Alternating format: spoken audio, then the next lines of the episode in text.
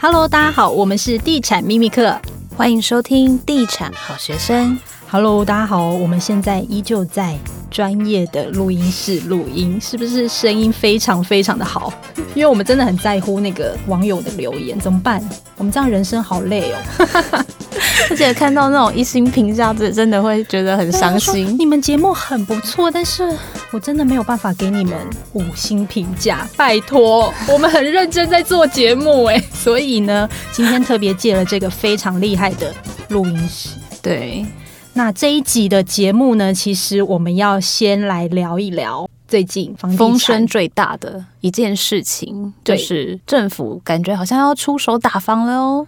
其实我我老实说，打房干我们什么事，你知道吗？因为我们是自住啊，我们又没有要投资。对啦，就是，投资客会比较紧张，尤其是那种手上非常多户的。哦，我身边好多投机客哦，就是那种短进短出的，他们现在很紧张。嗯，通常政策都不太会溯及过往啦，所以如果已经做了的，可能应该也不太会被追究，应该就是。未来吧，对。但是在讲那个打房之前呢、啊，我们要先来回答一下，就是我们的网友留言、粉丝留言有提一些问题，所以我们要先来回答这些问题。那也非常谢谢，嗯、呃，各位给我们的一些建议还有问题，我们都有在看，每一则都有看，每一则都有看，我们都很在乎。好，没有啦，好啦，那我们第一题就是这一题有点长。但是我觉得可以，我们慢慢来讲。就是小资菜鸟说，外县市如何判断中古屋呢？Hi Ting 和 Sen，谢谢你们的节目，让我们鼓起勇气设立想要买房子的目标。你们好棒哦！好，虽然我才刚开始工作，距离头期款还有很大一段距离，但是我每天都在努力。想请问外县市，例如新竹，也能按照像双北市一样的模式找房子吗？当然可以啊。没有，其实我觉得买房子，你一定是要先评估你自己的还款能力，嗯，以及就是房地产的公式其实都是差不多的，嗯，就是比如说地段这种产品规划这些，其实不管你套在哪一个区域都是一样的，只是说我觉得因为双北它的房价比较高一些，所以那个支付的贷款，因为。通常人家会设定，就是你每个月还的那个房贷应该是你的薪水的三分之一，但是在双北我们会放宽到就是二分之一，因为你如果要设定三分之一的话，你可能永远也找不到房子，嗯，或者是只能去。八里啊，金山啊之类的，所以其实，在双北市买房是真的蛮辛苦的，就是你知道工作很很辛苦，所以我才去竹北买房子啊。你看多好，我可以过还蛮好的生活。但是现在竹北也很贵，等一下我们会针对竹北也来聊一下。是，再来就是他想要问一下中古屋会不会有什么年限的问题？看到房价不断上涨，到底应该秉持换屋想法早点买，还是多存一些头期款呢？因为地点比较好的中古屋可能都要三十年以上了。中古屋其实还蛮多问题的，尤其是四五十年的老宅。我们有上一集有遇到一个来宾，他说他最近买在民生社区，但是是五十年的老房子。我 我听了我捏把冷汗。五十年，我我们如果说年限，我觉得对我来说啦，因为当然就是买房子的标准每个人都不一样，但是对我来说，我觉得安全是最重要的，因为你是要住在里面的。那台湾又是地震带。所以我，我自己给大家的建议是，九二一以前的房子不要买，因为那个时候对于结构的强度啊是完全没有规范，也没有去强调什么抗震的一些系数。所以，我会觉得，如果你要买中古屋的话，不要买到九二一以前的，因为其实台湾的建筑法规在全世界哦算是最严格的哦。嗯，因为台湾第一个是地震带，所以其实，在九二一之后呢，政府其实对于建筑法规抗震耐震系数是特别要求。那甚至呢，针对某一些区域，它可能有断层带的，它会针对它就是呃抗震系数，它会要求说建商一定要达到几级。所以其实九二一以后的房子呢，基本上是会比较安全的。然后他还有一个问题是说，房价一直涨，到底应该要早点买，还是再存一点头期款啊？我觉得这个应该是就是因为房价真的是一直涨，所以如果你看的那个区域发展的前景很好，你觉得它一定会涨的话，那我会建议你先买再还，不然等你存到你现阶段需要头期款，你到时候可能又已经买不起了。没错，你你自己想想，我们十年前那时候也很想买啊。对啊，那如果我们那时候有钱，我们早就买了。我们现在就还不会坐在这里，还是会坐在这，还是会坐在这。对，那因为 Sen 呢，他是去年入手的，所以那时候我就觉得他买的高点，但是没想到今年更贵。哦，我我买那个时候算高点，现在看是低点。我都说，哎、欸，你你神经病，买那个价钱，我觉得好贵哦。然后没想到，不好意思、哦，那个产品比较不一样啊，对不对？对对对啦，有人想要了解竹北房地产呢、欸。啊，这一题我真的是竹北竹北地区专家，请说。我八年前就进驻竹北，当时我买那个直接讲好了，水岸第一排一字头建案。哎，不能讲啦，这样大家都知道是谁。对不起，我以为那里很多建案，那你打剪掉。对对对，这个剪掉好。反正就是呢，一字头的房价，兴隆路上是不是很厉害？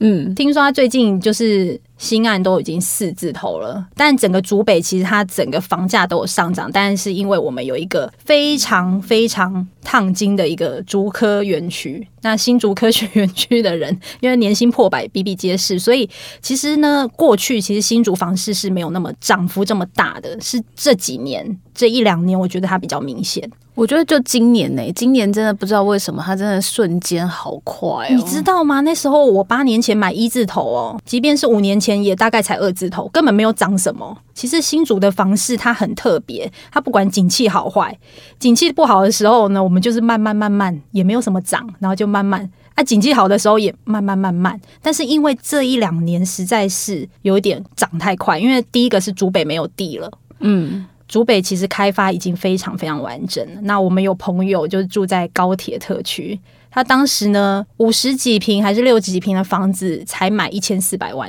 他就说压的房贷他快要喘不过气来。结果呢，他说：“诶，我要不要卖？”我说：“可是你要住哪？”他说：“我其实是想要卖掉，因为这一间我翻倍两千八百万，两千八百万，真的是翻倍。”对，竹北高铁特区哦。然后我就说：“嗯，其实听起来还不错，可以退休。”没有。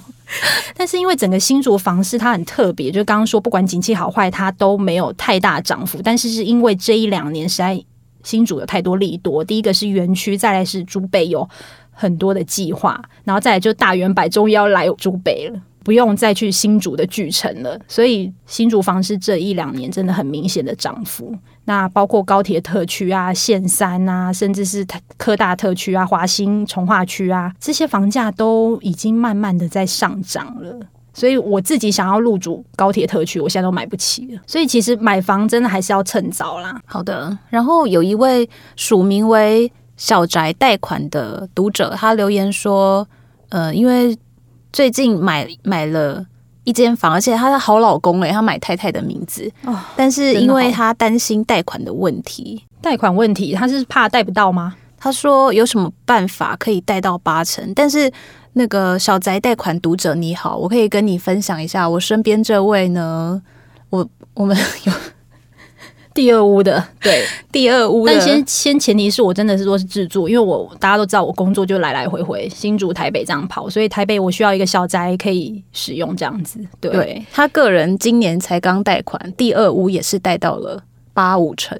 对，那主要其实因为我是买预售屋，所以预售屋其实基本上建商你去跟呃银行去。贷款的成数会比较好，为什么？因为你是整批去谈嘛。对，就是即便呢，因为我亲戚是在可能某个银行做高层，他都没有办法帮我谈到这么好的条件，包括利率条件也是。所以后来我比较之下，我发现跟着建商他们整批去谈，那个利率会比较好之外，成数也会比较好。那当然还是要依照你的就是个人的一些个人的条件，你是不是有负债？嗯，信贷、车贷其实这都算，它不能占比你就是可能你薪水的超过六成，对，它会有一个依据。所以其实这个每个人的标准答案都不一样，还是要依照个人的，就是还款能力，还有包括你个人的负债比去做计算。你们家的财务状况，对，好，进入今天的正题了。最近炒得很热的，这十年来一直都在打房吗？今年特别的。明显，三日的时候，苏院长呢，他就提出了五大管理面向，大家全部都要动起来。第一个就是红单的查缉，在我们跟淡如姐的节目呢，其实就会跟大家分享红单这到底是什么。那最近也有就是房仲呢被罚了一百二十万，要抑制这个短期投资客的一个就是炒房的一个风向啦。对对啊，因为我我自己也觉得说红单这个行为真的很不好，因为他就是。真正要最，因为真正要自助的人，通常就是买到最后一手的人，那他其实就是买最贵。我觉得自助买最贵这件事情真的很不公平。嗯，所以其实我据我所知，有很多以前的一些房仲呢，他们会去批一些货，然后再去二卖给自助客，他就赚取那个十万二十万价差。其实这个真的不 OK，他其实就是短期投机客的做法。我觉得这个版就应该要查气。对对啊，可是那个其实投投报率，这这种这种算是投机行为，并不建议。但是它投报率真的非常的高。但是如果你遇到市场景气翻转，真的一次就挂。啊、最有名的例子就是帅过头啊！哎、欸，对，你也坐过他机车哎、欸，我记得，对我以前采访过他。他还载着我，他其实人还不错，但是对啊，投投就是投机行为不好。嗯，我我有上次有看到一则报道，他现在住在那个永和的很小的套房。嗯，这个真的就是经不起一次的景气翻转，不然你手上囤那么多货，一次转手不了，真的就挂。所以其实你看红单，它其实也是房地产的投机财，而且大家不要觉得政府只是说说，因为他说要全面稽查，他现在真的全面都有在动起来，包含连我们最近都有被地震局询问。我是真的听到有业者说，哎、欸，那个，请问一下，我真的觉得很妙哎、欸，因为我们都会在那个粉丝团跟社团分享建案的讯息嘛，然后地震局就有去问说你们是什么关系？这样，如果呢地震局的窗口你有在听我们 Podcast，我现在就可以告诉你，我们没有任何的中介行为。对啊，我们一直都在做文案手工业，而且我们真的分享这些建案，是因为我们真的是因为自己采访的关系，然后想跟大家分享第一手的。的消息，对啊，然后甚至有很多的网友他会私讯我们说：“哎，你觉得这案子怎么样？我们可以做一些分析。”真的是服务，我们真的三更半夜都在做着服务，但是我们没有收任何的钱，好不好？但是我觉得跟粉丝聊那个房地产，我我觉得蛮开心的啊，真的，我赚到快乐，这样可以吗？有半夜那种，就是你知道会脸消委，他可能去哪个案子，那个案场的那个服务小姐很高姿态，很不爽，对，会来抱怨。然后我们粉丝很可爱，就是之前还有一个粉丝会跟我说，就是他们家的一些婆媳问题，所以很想搬出去住什么的，很可爱，对。所以呃，现在其实五大方向还有一个方向就是实价登录二点零啦。因为其实实价登录这一块是政府一直要实施的，但是一直都不好用，我觉得。对啊，因为其实我觉得房价之所以有被炒作的空间，其实很大一个原因是因为它不够透明。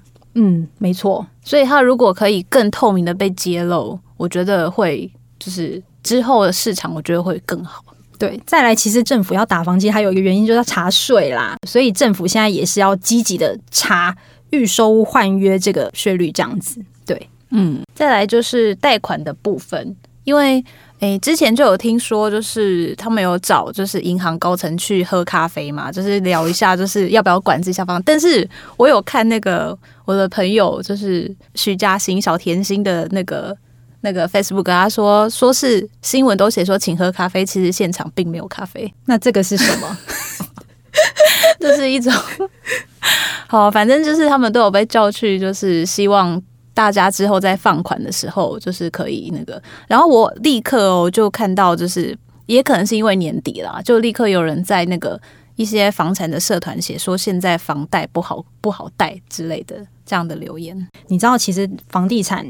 它并不是说就是会一直的好，它可能会因为政府的政策面，就是像最近我们有听说，其实暗场也算是就是也有荡下来。对，嗯、所以我们之前讲座办办讲这些活动的时候，就一直在跟大家说，就是房地产真的跟政府的政策跟全球的景气是非常高度相关。嗯，但是回归一句话啦，回归一句话，就是其实买房子呢。你还是要以自住为考量，因为房子不是拿来炒的嘛，它是拿来住的，所以本来就不应该炒房。嗯，不要把它当成一个商品了。好的，那我们今天的节目就到这里喽。如果喜欢我们的节目，请记得帮我们宣传一下，还有留下五星评价，我们会非常感激。那如果有任何的建议，或者是想要听什么内容，都会可以留言告诉我们，因为我们每一则都会看。对，那我们就期待下一集再见喽，拜拜拜拜。